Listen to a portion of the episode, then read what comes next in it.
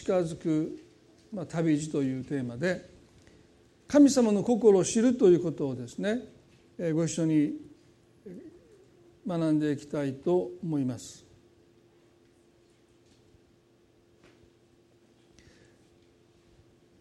先週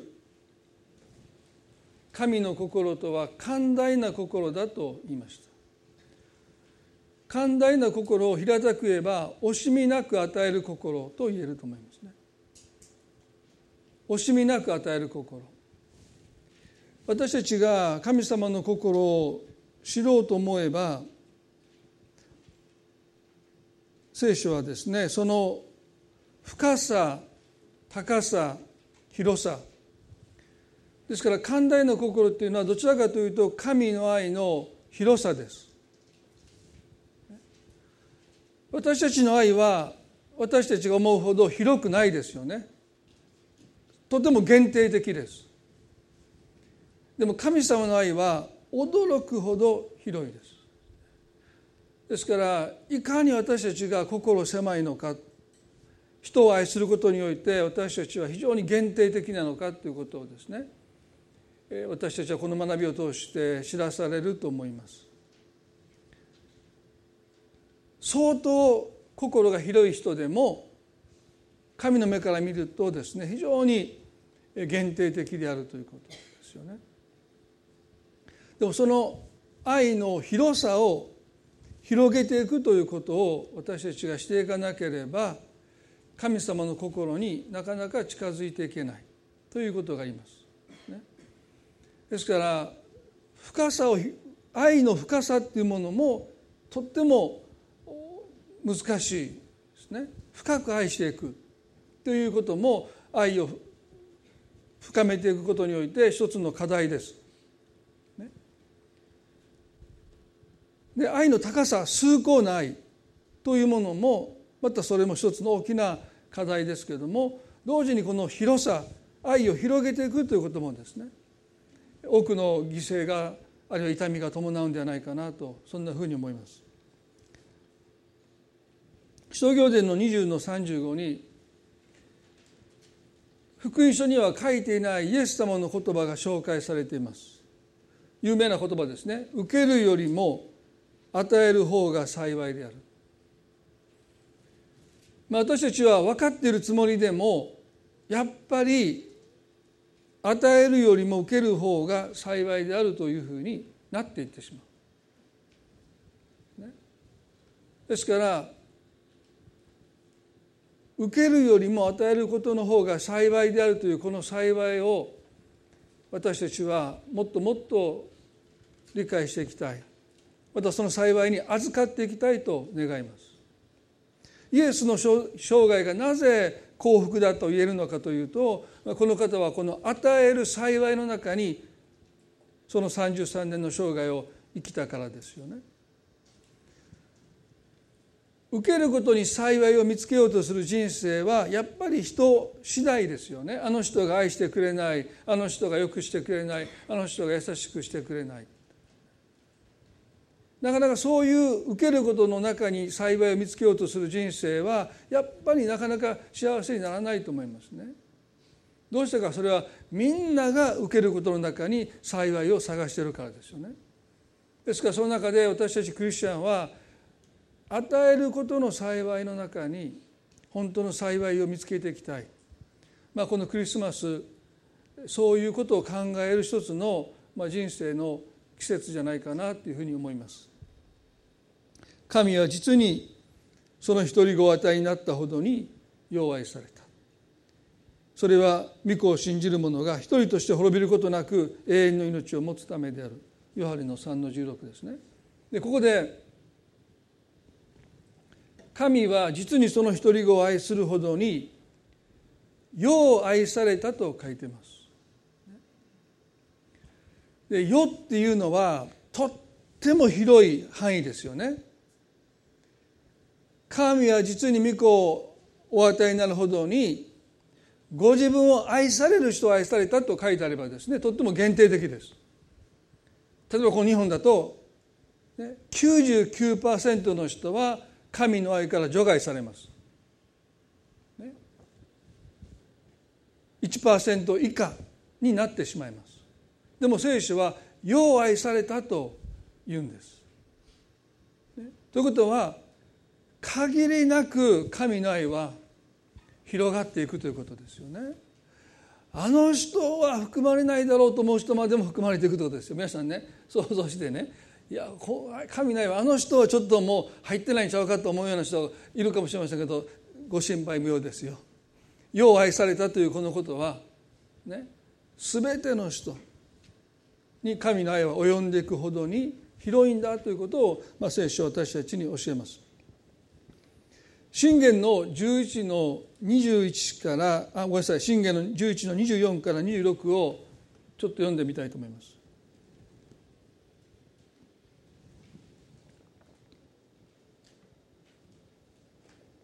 信玄の11の24から26ですね。ばらまいてもなお富む人があり正当な支払いを惜しんでもかえってまず乏しくなるものがあると書いてます。もう一度言います。ばらまいてもなお富む人があり正当な支払いを惜しんでもかえって乏しくなるものがある。おおらかな人は声人を潤す者は自分も潤される。穀物を売り惜しむ者は民に呪われるしかしそれを売る者の頭には祝福があると書いてます今日皆さんとこの与えることの幸いということを学びたいんですけどもその与えるということの中にいろんな形がありますね。でここで信玄の11の24には「ばらまいて」とあります。皆さんばらまきと聞いて良いイメージを持つ方はあんまりいないと思うんですね。税金のばらまきだってよく言います。このばらまくということがなぜ否定的に捉えられるのかというと一つはですね費用対効果という言葉がありますね。使ったお金に対してどれだけの効果があったのか。まあ、特、まあ、ビジネスの世界では当然この費用対効果、ね、投資した分に対してどれだけまあリターンがあったのか見返りがあったのか。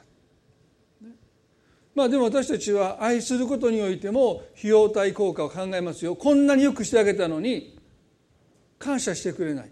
あこの人にもうこれからよくするのやめとこうってやったって無駄だと思って私たちは費用対効果を愛することにおいても取り入れてますよねそんなにいちいち費用対効果なんて考えないけどこんなによくしてあげたのに感謝してくれないと思った瞬間にもう私たちはその人に何かを与えることに対して非常に惜しみますよね。どういう人に私たちは惜しみなく当たるかというと倍返ししてくれる人ですね。皆さんそういう人は皆さんねすごく親切しますよ。ちょっとしただけでもう2倍3倍。もうそんな人私も探してますけどね。皆さんも探してるでしょ、5倍返しなんかされたらもう投資しまくりますよねもう。ね。でも大体そんなふうになかなかならないですよね。例えば子供でもそうでしょ？どれだけ皆さん投資したと思いますか？帰ってこないですよ。絶対に。まあ帰ってきてるのは一郎のお父さんぐらいかなと 時々思うんですけどね。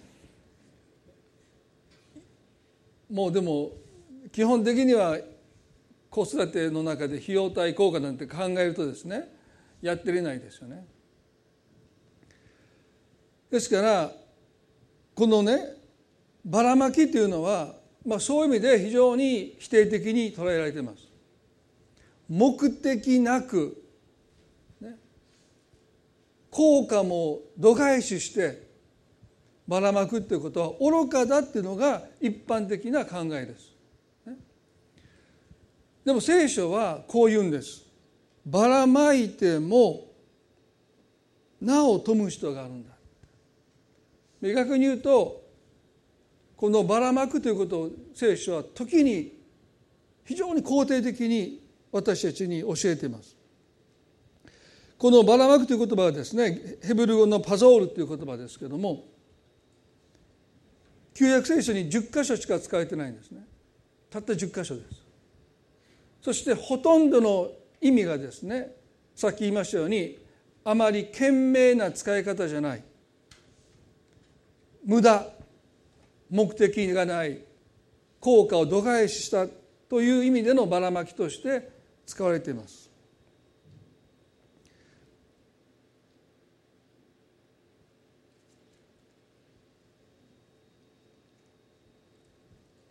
旧約聖書で与えるという言葉が最も使われている言葉がですねナサーンという言葉ですね。これは2,000回以上使われてます。アメリカ人で姉さんっていうお姉さんの意味じゃないですよ、ね、発音が悪いからすみませんね。姉さんってままたお姉さんに聞こえますね。まあベベタで言うとナタン。ナタンというね言葉はこの与えるという意味が出てきてるんですね。でこれは価値あるものをある場所からある特定の場所に移すという意味なんです一番分かりやすいのは親が自分のお金を遺産を子供に受け継がせるというのが聖書の中に出てくる「与える」という言葉の基本的な使い方ですね。ですから私たちは何かを与える時に目的意識を持ってそれをちゃんと無駄にしないでちゃんと使ってくれる人有効利用してくれる人にその価値を移していくということが2,000回聖書に使われてますので基本的に聖書は与えることにおいてちゃんと与える先を吟味して、ね、この人にこのお金を提供すればきっと役に立ててくれる。ね、ですからそういうことをちゃんと吟味していくということの大切さを聖書は教えます。2000回以上使ってるわけですよね。では皆さんたった10回ですけども神様はばらまくことの大切さも教えます。それを受け取った人がいかに使おうかそれを度外視してでもそれをばらまいていくということの大切さ。私たちの愛を広げていくということはこの人を愛したらちゃんと愛し返してくれる。この人に親切にすればこの人もきっと親切にしてくれるということの中で愛を分かち合うということもとっても大切です。それをしないと私たちはボロボロになってきます、ね、でもそれだけじゃ愛は広がっていかないんですよね。ある特定の、挨拶をしたら挨拶を仕返してくれる人という限定的なところにしか愛は広がっていかないので聖書は時に、ね、2,000回と10回ですからねいつもいつもってわけじゃないんですよ。でも時に愛してくれない人愛し返してくれない人感謝してくれない人にもばらまいていくということが私たちの愛の広さを広げていく唯一の方法です。特定の人を最後まで愛していくことを通して愛は深まりますよね。でもそれだけじゃ広がっていかないんですよ。愛を広げたいと思うならば神様の心にもっと近づいていきたいと思うならば見返りを求めないでばらまいていく。ということが時に求められるんだということですよね。皆さん新明記の15章の一節にこんなちょっと日本人からすると考えられない戒めを神様はイスラエルのために与えました。新明記の15の1と2です。7年の終わりごとに負債の免除をしなければならない。その免除の仕方は次の通りである。貸主は皆その隣人に貸したものを免除する。その隣人やその兄弟から取り立ててはならない主が免除を布告しておられると書いてます。皆さんね日本にはなかった戒めがこの新明記の15章に書いてますね。7年の終わりごとに負債の免除をしなければならないと書いてます。どういうことかと言いますと今令和1年でしょ？ということは今借金をした時にそれから7年間返済の猶予があるという意味ではなくて令和の1年にお金を借りようが2年に借りようが3年に借りようが4年に借りようが7年の終わりにはその借金がゼロになるチャラになるという戒めなんです。すごいでしょ？これは6年目あるいは7年目の頭に借りた場合ですね。1年も経たないうちにその借りた負債が免除されるっていう法律です。ですから借りる側はこんなありがたい法律ないですよね。でしょ？我慢すれば7年間我慢すれば借金ゼロになるんですから。今私住宅ローンが77歳まであるんですね。この法律が日本にあったら嬉しいですよ。もう今頃住宅ローンから解放されます。でも72までですよと。神様なんでこの立法を日本に与えてくださらなかったのかと思いますよね。借り放題。7年で免除なんですから、ね、まあ借りたいだけ借りれたわけじゃないんですけど、ね、でもねこのことが立法としてイスラエルの民は神様から課せられたわけですね。でもこのことも付け加えられました新明記の15の9で「あなたは心に邪念を抱きて悪い心を抱いて第7年免除の年が近づいたと言って貧しい兄弟に物惜しみしてこれに何も与えないことのないように気をつけなさい。その人があなたのことで主に訴えるならあなたは有罪となると書いてます。すごいですね。あと1か月で7年の終わりが来ます。貸しますか？あと1か月どう見ても返してもらえないんですよ。でしょ？僕だったら貸さないと思うんですよでもしその人が神に訴えたら僕は有罪になるんですよ。そんなむちゃくちゃなことを神様よう言うなと思いますよね。でみんなこぞって時が近づいてきたら借りに来るんですよ。来た来た来た。でしょ？だってあともうちょっとで免除なんですからもう家の戸は叩きっぱなしお金のある人はですよ。僕の家はないから誰も叩かないと思いますけどもうね？すいません豊田さんって。ね？生活困ってるんですって。あなたいっぱい持ってるでしょって。少しばかり貸してくれませんかって。でその時ね聖書は「物貸し渋ってはならない」って書いてるんですよ。ああ分かりましたって言って金庫からお金を持って行って貸していく。でその時にほぼほぼ帰ってこないんです。でしょ？それをイスラエルの民は7年ごとに貸していたものが返してもらえない。それを免除していくということを繰り返し繰り返し繰り返し。そしてもっと極めつきはヨベルの年ですね。50年目ですよ。買った土地も元の人にタダで返さないといけないんですすごいですね。一生懸命お金を貯めて土地を買って買って自分の土地を広げてきた人がヨベルの年を迎えたら全部無償で。買い取ってもらうんじゃないんですよ。元の持ち主に。返していくんです。なんで神様はねこんな法律をイスラエルのために与えたのか。それは惜しみなく与えるという心。見返りを求めないで与えるということをね毎日毎日するわけじゃない。そんなことしてたら私たちがボロボロになってきますね。でも7年ごとにあるいは50年ごとにもう一旦貸していたものを返してもらわない。もう手放していくということがその人の心をその愛を広げていくということを神がご存知だったからです。それ以外に方法がないんです。見返りを求めないで与え尽くすということを私たちが時々ですよ。毎日やったら潰れます。毎日やったらボロボロになります。でも時々それをやっていかないと私たちの心は基本的には縮んでいくんです。見返りのないところに愛を注ごうとしなくなってくるんです。その結果何が起こるかというとイスラエルの国が貧しくなっていくということを神はご存知でした。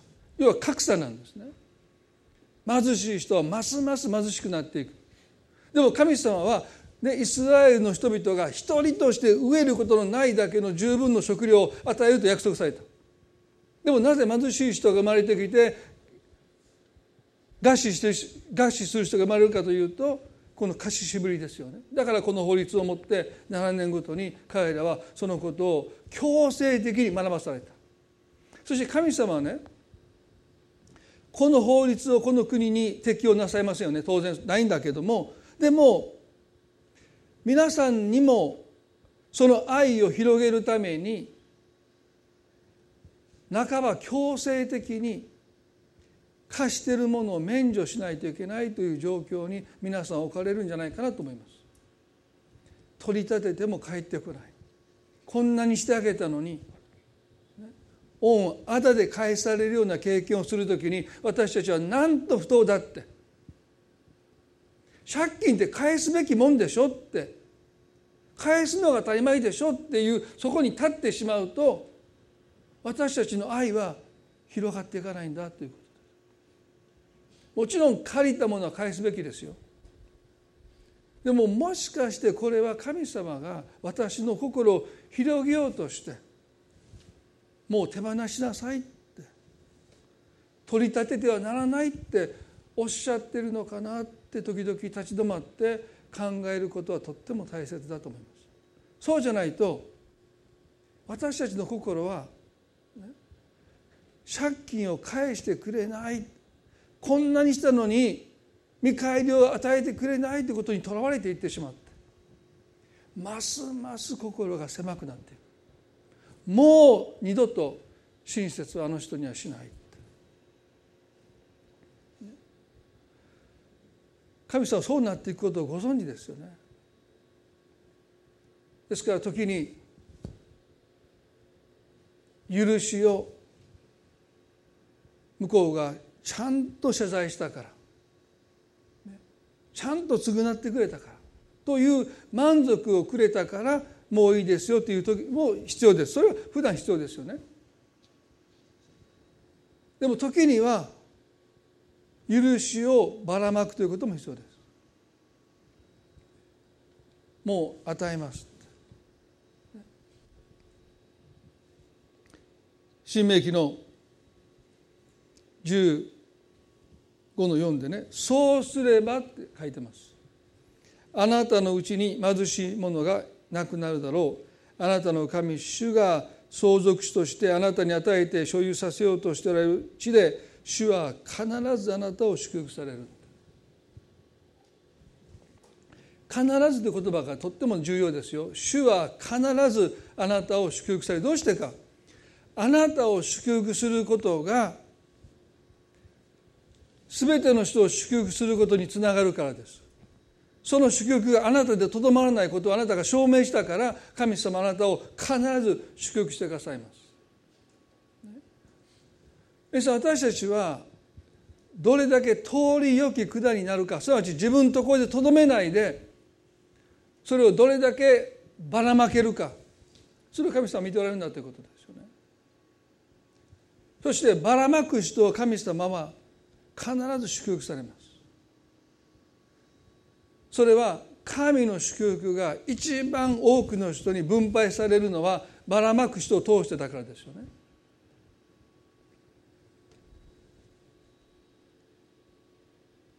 皆さんあの5つのパンと2匹の魚の奇跡を覚えておられますよね。福音書の全てに書いてあります。ということはとっても大切な奇跡だということですよね。ガリア湖畔でイエスのお話を聞いてた人たちがたくさんいました。男性だけで5,000人。ですから女性子供を入れると推定1万人以上の人が朝から何も食べないでその話に耳を傾けてきましたね。そして日が暮れ始めた時にみんながようやくお腹にお腹を空いてるのに気がつき始めます。すごいですね。朝から食べないで、ね、夕暮れ時になってもうお腹が空いてるのを忘れてイエス様の話を聞いてます。今皆さんこれからもうお昼でしょ？朝ごはん食べてるのにもうそろそろお腹空いてきた人いますよね。今今日のお昼何かなとか考えてる人がいるかもしれません。ね。でも彼らは朝からもうずっと食べないで。もうイエス様のお話に耳を傾けてたんですけどもいよいよ日が暮れてきて、ね、そして弟子たちがイエスのもとに来てこう言いました。これ開かなくても結構ですけどもルカの9の12ですね。この群衆を解散させてください。そして周りの村や部落にやって宿を取らせ何か食べることができるようにさせてください。私たちはこんな人だと離れたところにいるんですからと言ったと書いてます。1万人以上の人がお腹を空かせています、ね、弟子たちは日が暮れる前に彼らを解散させてそれぞれの近くの町々村々、ね、に彼らを行かせて自分たちで食料を確保するように命じてくださいと言いました。弟子たちのこの提案は常識的かつ悪意のないいや善意からでしょう、ね、日が暮れてもう道も当時なんていうのはあの月明かりだけですからね。ですからもう日が暮れる前にもうどうぞ解散させてください。そして宿を取って自分たちで食事ができるようにというふうに提案しました、ね、常識的です。でもこの時ね一人の少年が5つのパンと2匹の魚を持ってきました。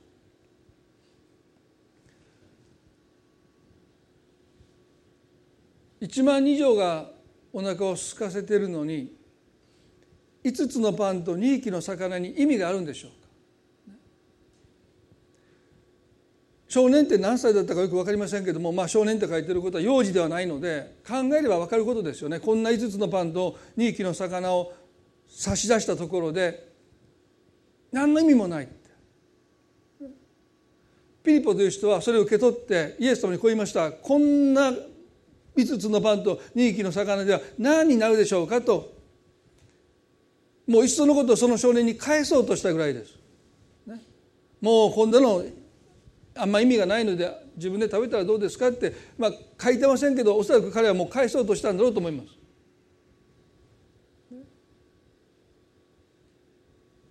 どれだけ細かくちぎっても皆さんねもう誇りぐらいですよね手の上に乗るのがね。でそんなもの食べたって食べる間に風が吹いたらどっかに飛んでいくわけでしょ？でも腹の足しにもならないですよ。普通は私たちは捧げないんですよ5つのバンド2匹の魚だけだったら。ね、でしょ？でも彼が何をしたかというと費用対効果を無視したんです。何になるでしょうかという言葉が費用対効果を問う言葉でしょ？でもこの少年は費用対効果を完全に無視して何になるんでしょうかと言われようが5つのパンと2匹の魚を差し出していくんです。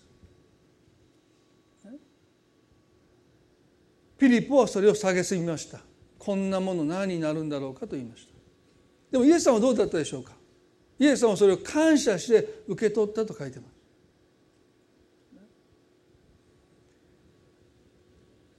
大切なことは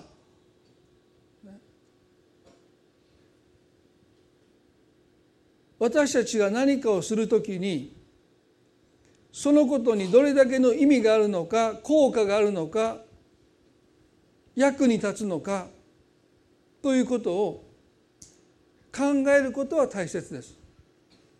でもそれにとらわれすぎてしまうと私たちはもうばらまくということをしなくなります。どうせこんなことしたってあんまり意味がない人を励ます時皆さんどうですか？私の励ましの言葉なんてどうせ心に届きやしないと思うともう私たちは言葉を飲み込んでしまいます。費用対効果。このことにどんなに効果があるのかということに私たちの愛がとらわれていってしまうともう広がらないです。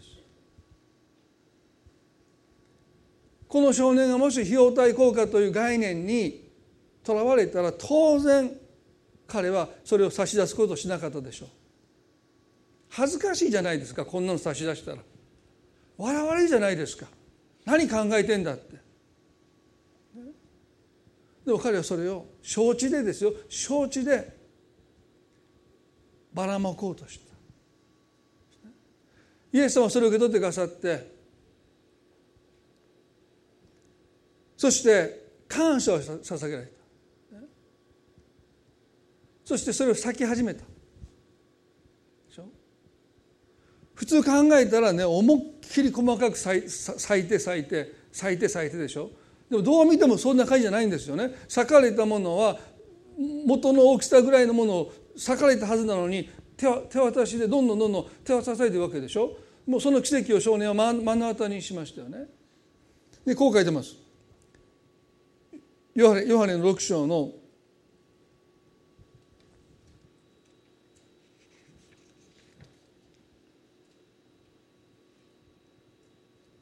11節で彼らに欲しいだけ分けられたと書いてます。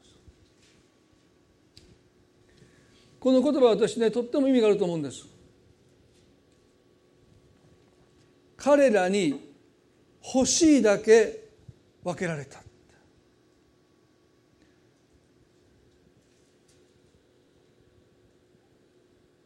もともとは5つのパンと2匹の魚です。ね、弟子たちは限りある5つのパンと2匹の魚をイエスが裂いていかれた時に多分彼らの思いとしてはね、まあ、当然1万人の人が十分食べるなんてのは到底無理だろうって。だからそこそこ遠慮して食べろよって。多分そんな顔で配ったと思いますよ。分かってるようなこれ足らんこ1万人の人が満腹するのを求めてはダメだよって。満腹したから家帰って満腹しろってね。今日はもう空腹をしのぐだけだから腹8分も無理ですね。腹5分目ぐらいにしとけよっていう思いですよね。多分。勝手なこと思ってますけど。多分そうでしょう。皆さんだってそう思うと思いますよ。こんな全員が満腹できるなんて思ってないからもうそこそこにしときやって。ね。でもね聖書は欲しいだけって。分け与えたちょっと不思議ですよね。弟子たちはねずっとどっかで心の中でねイライラしてると思いますよね。お前らこれどね食べ放題来たんちゃうねんからどんだけ食べんねんっていうぐらいみんなおかわりするわけですよ。あこっちもうちょっとください。あこっちもこっちもって。もうカチンカチンカチンですよね。まあ例えば教会でカレーがあった時に子供若い人たちがまだみんな食べ終わってないのに2杯目おかわり行く時みたいにですね。お前らまだみんな大人の人みんなまだ食べてない人もおんのにもうおかわりかみたいなね。待ちきれなくて。でも欲しいだけ与えられたって。弟子たちは非常に葛藤した、ね、でも終わってみればどうだったですか？パンが10人の籠いっぱいになったって書いてます。神様はギリギリとかちょっと我慢してとかじゃなくて余るほどにそれも10人の籠いっぱいに余ったと書いてます。その時弟子たちはねあるレッスンをイエスから学ぶべきでしたね。この方は惜しみなく言えば欲しいだけ与えてくださる神様だということをこの奇跡で示されたんだけどもまたその後彼らはねパンがなかったことで議論してるのにイエス様が怒られましたね。あなた方あの奇跡から一体何を学んだんだって。私を誰だと思ってるんだって。惜しみなく分け与える神様なのに弟子たちはイエスをそのように見ていないんですね。もうギリギリぴったりよくて時にはちょっと足らんぐらいいやだいぶ足らんぐらい。しかくださらないケチな神様だってどっかで思ってる。ばらまくような神様じゃない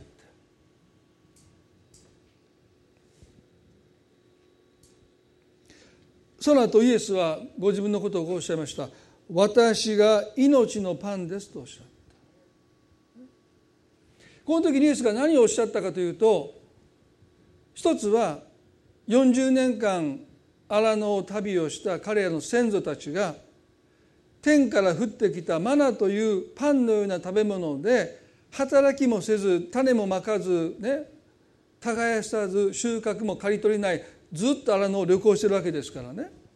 荒野ですから生き物もほとんどいません。漁をして、ね、200万のお腹を満たすことなんて不可能です。だから神様はマナを毎日毎日天から備えてくださった、ですからご自身をそれと重ねたということと同時にあの1万人以上の空腹を満たした時に少年が持ってきたパン裂かれたパンとご自身を重ねられたんです。私は命のパンですとおっしゃった時にそれは人々が欲しいだけ求めてもなお余る、お方なんだということをこのことでイエスはおっしゃった、ね、まさにキリストという方はご自身を、ね、ばらまかれたという意味なんです。欲しいだけご自身をばらまかれる方なんだ。十字架の前の日弟子たちと最後の晩餐の時ですねイエスはパンをまた裂かれました。そしてこうおっしゃったんです。これは私の体ですとおっしゃった。弟子たちはそれを聞いてよく分からなかった意味が。パンを裂いて。そしてそれを弟子たちに分け与えていかれた。そしてこれは私の体ですとおっしゃった。イエスはご自分がやがて裂かれるということ。そのことをここで示しておられたけども弟子たちはピンとこなかったんですね。パンを手渡されて「私の体です」と言われたところで「そうですか」なんて思わないですよね。何をおっしゃってるんだろうって。手には裂かれたパンがあります。でも私の体だっておっしゃるけど何のことか全然意味が分からなかった。そしてそのパンを食したんです。次の日彼の目の前でイエスは捕らえられます。でこの方は十字架で息を引き取る前にある一つの苦しみを味わいました。それが鞭打ちの刑です。39回背中に鞭打たれただろうと言われます。当時のローマ帝国の鞭は皆さんご存知だと思いますけどもその川の鞭の中に石とかガラスの破片とか鉄類を埋め込んでるんですね。ですからローマの兵一つがその鞭で一度イエスの背中を打つならば1回で皮膚が裂け肉が裂けたそうです。そしてそれを39度まあ、いつもいつも同じ背中の箇所に当たるわけじゃないんですけどもイエスの背中めがけて石とガラスと鉄のようなものが組み込まれたその鞭を振り下ろしてその背中を打ち叩いていきますと皆さん想像してみてください。彼の背中はまさに引き裂かれた。もうボロボロなんです。そしてその背中の上にあの荒削りの十字架を背負ってゴルガダの木跡を歩いていかれた。この方は3度膝をついたと書いてます。もう十字架にかけられる前にもうこの方はほとんど命尽きるぐらいにそのお体は裂かれてしまった。その背中はもうざっくりと裂けた箇所が何箇所もあっただろうと言われます。なぜイエスは十字架で命を落とすことだけで十分なのに鞭打たれて裂かれなければならなかったんでしょうか。それは詩篇の112の9節にこのように救い主の苦しみを詩篇の著者は予言して書いてます。詩篇の112の9節ですね。彼は貧しい人々に惜しみなく分け与えたと書いてます。彼はとは誰でしょうか？すべての人の罪のために十字架で命を捧げてくださったイエス・キリストのことを示しています。彼は貧しい人々に惜しみなく分け与えたというこの惜しみなく分け与えたというこの言葉はあのパザールという言葉です。ばらまいたという言葉なんです。まさにイエスはご自分の命をその救いをその祝福をある特定の人だけじゃない経験な人だけじゃない神を愛す人だけじゃないもう全ての人にばらまいてくださった。それがあの十字架の引き裂かれたキリストのお姿なんです。私たちはねキリストの十字架を思う時に惜しみなく与えたばらまいたというこの方のお姿をいつも思うべきだと思います。そうやってまでして神はご自身の愛を全ての人に分け与えと願われてあの39度の鞭打ちの刑を耐えてくださった。その肉体が引き裂かれる苦しみを負ってくださったのはある特定の人だけを愛するんじゃない。全ての人にこの愛を分かちたいと願うでご自身があの十字架の上でばらまかれてくださったのがあの十字架の姿です。皆さん私たちはこのクリスマスを迎えるよう愛されたと神がおっしゃる。そのような愛の広さを持って人を愛することを学んでいくその機会にしていきたいと思います。神様はこの季節皆さんの愛を広げたいと願っておられるんじゃないかなと思います。それはばらまきです。見返りを求めないで与えるという愛。帰ってこないことを承知でお金を貸していくというこのイスラエルの7年の終わりごとに7年の終わりが近づいたからといって心を死んではならないとおっしゃったあの愛を広げていくということを実際にねお金の貸し借りという意味の中でじゃなくて愛の貸し借りです。もう返してもらわないで愛することを決断するのが私たちの愛を広げてくれる唯一の方法です。そしてね皆さん愛が広がるということはどういうことでしょうか？人を容易に愛せる人になっていくということです。それは私にとって幸せになる一つの方法です。人を簡単に愛せる人になっていくこと。皆さんそういう人になりたいと思いませんか？もしあなたが幸せになりたいと願うならば人からいかに愛せる人になることに心砕くんじゃなくて人をどれだけ簡単に愛せる人になっていけるか。すなわち愛がとっても広がった人。そのような人に私たちがなっていくときに私たちは確実に幸せになります。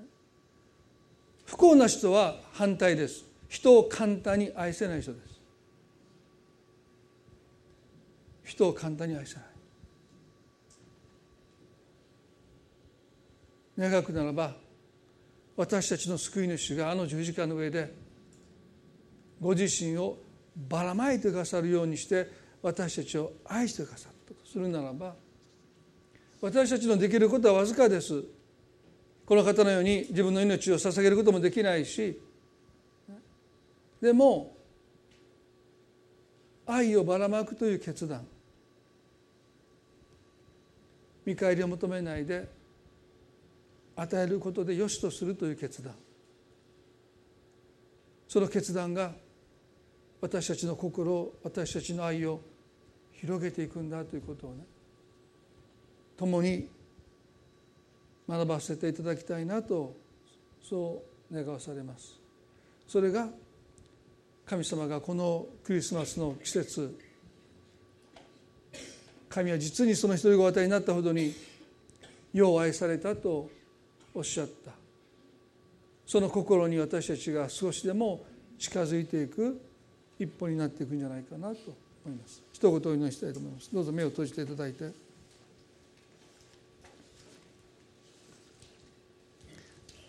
少し目を閉じたまま今日の御言葉を振り返ってください。今日皆さんの中で7年の終わりが近づいている人がいると思うんです。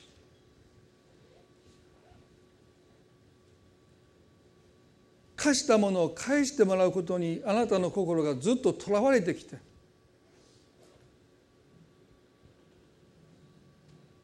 心がどんどんどんどん狭くなってきて。でも今日神様あなたにおっしゃると思うんですね。免除しなさいあなたが実は自由になりなさいというメッセージなんですよね。借りてる人は結構平気なんですよ。貸してる人がしんどいんです。なんで返してくれないんだ？なんで返してくれないんだ？ってずっととらわれていってしまう。今日神様はある人人をその貸してる苦しさから解放したいと願っていると思います。なんで私が許さないといけないんだってそれはあなたが自由になるためなんですよね。あなたが解放されるために神は許しなさいとおっしゃる。今日神様はあなたを自由にしたいと願っておられると思います。免除する決断。手放す決断。今日心の中で決心するときにあなたはどれだけ多くの苦しみから今日解放されることでしょう。短く祈ります。神様。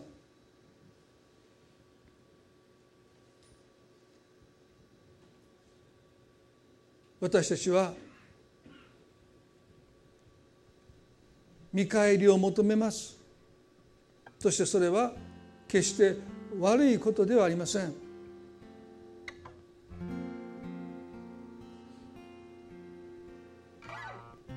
当然返してもらえるというその信頼関係の中で与えます。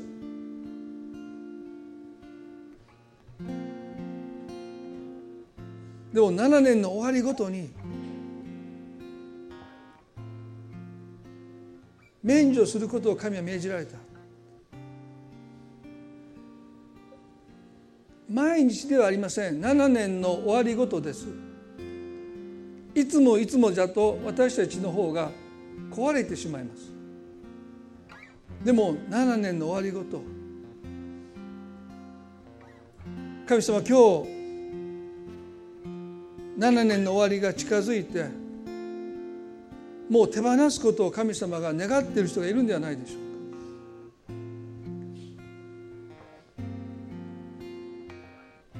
か。これだけしてあげたのに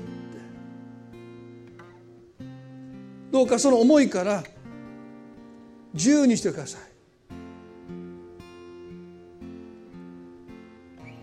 なんで私が許さないといけないんだ？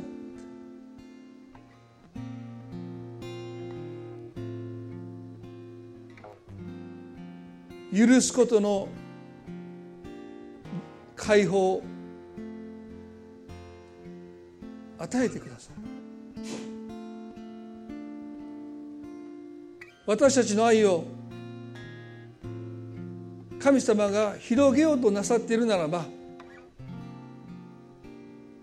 抵抗することをやめて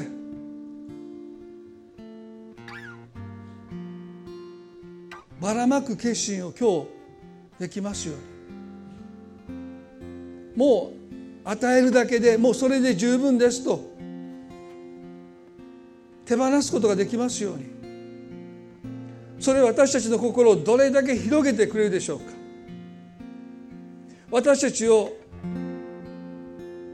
どれだけ幸せにするでしょうか？私たちはもっと容易に人を愛せるようになっていきたい。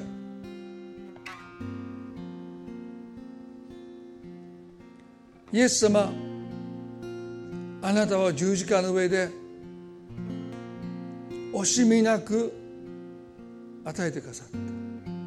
ばらまいてくださった。だからこそ世界中にこの福音が伝わっていきまし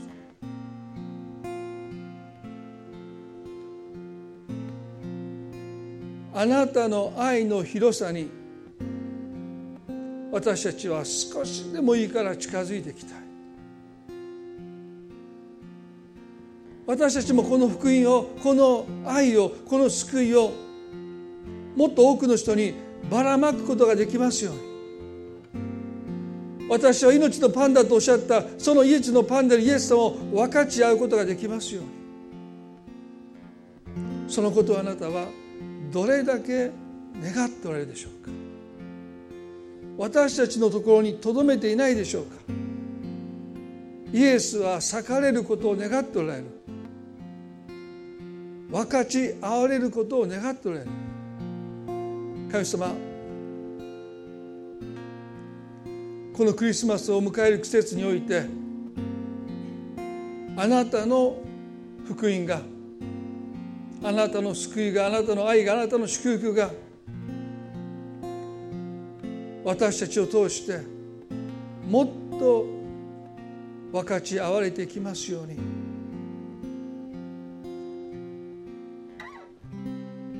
どうか彼らを返して宿を取らせて食事の確保をそれぞれに命じてくださいと自己責任に訴えるわけじゃない神様どうか憐れんでください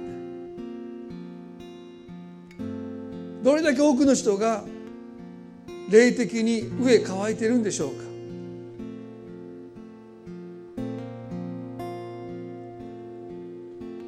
命のパンであるイエス様がますます分かち合われていきますように。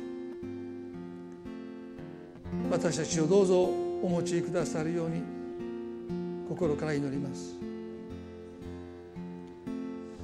これからクリスマスを迎えていく私たちの心をどうぞ整えてください。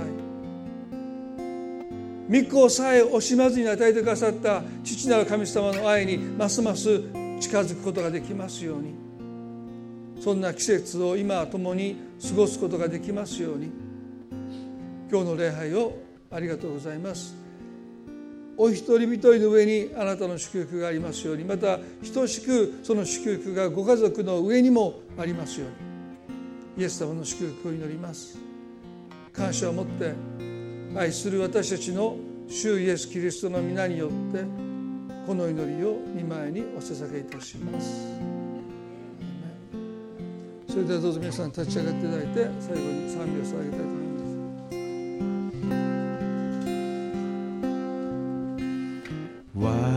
す。私の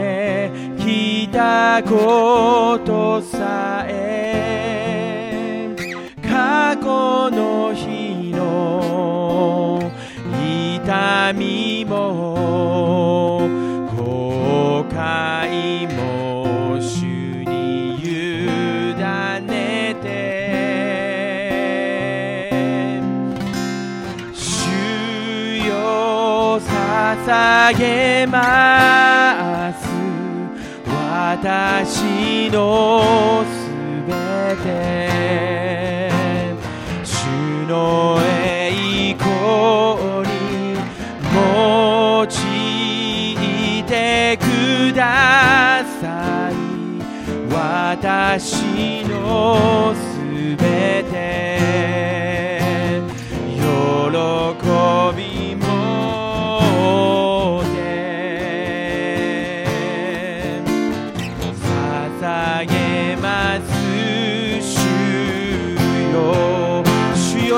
ます。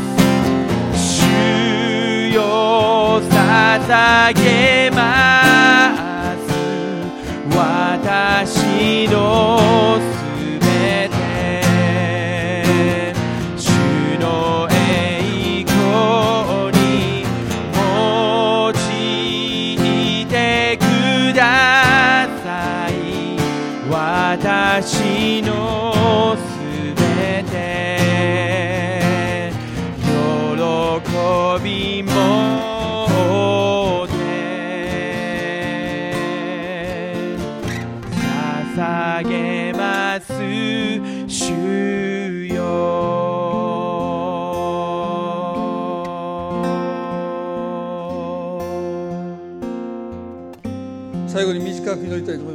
皆さんの中で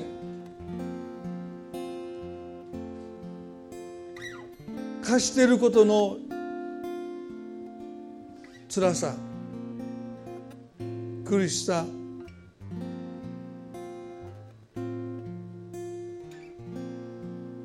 神様あなたをその苦しみからあなたも解放させたい自由にさせたいと願っておられると思います。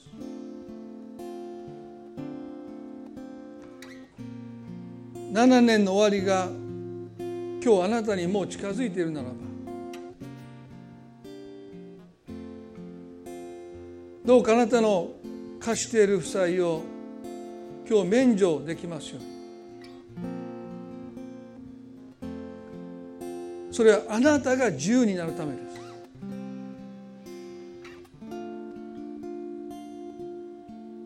もしかしたら今がその時期なのかな。私にとって7年の終わりが今今なのかなってそんなふうに示された方は多分そうだと思います。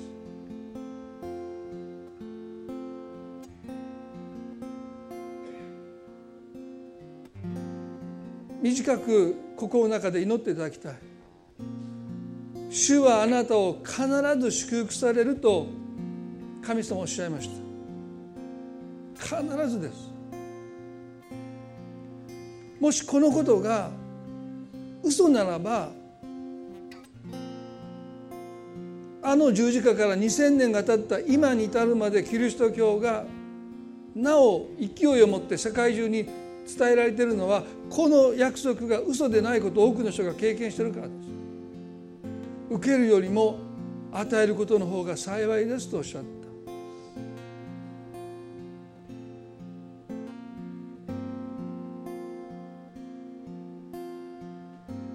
神様私にとって7年の終わりが今なら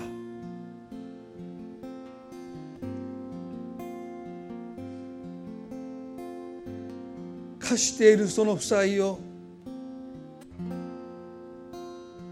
まだ謝ってもらってない。まだ償ってもらっていない。ちゃんと謝罪してもらわないと謝ってもらえないと絶対許さないでもその思いは私を苦しめてきました。私にとって追いきれない重荷になっていきました。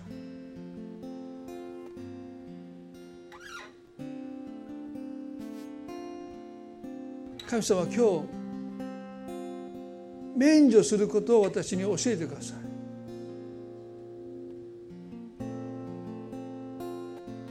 取り立てることをもうやめる決心を今日できますように。もう謝ってくれなくてももういいもうその人を許します。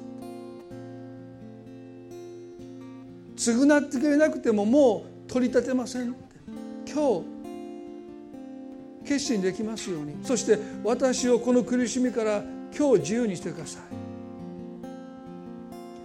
愛する主イエスキリストの皆によって祈ります。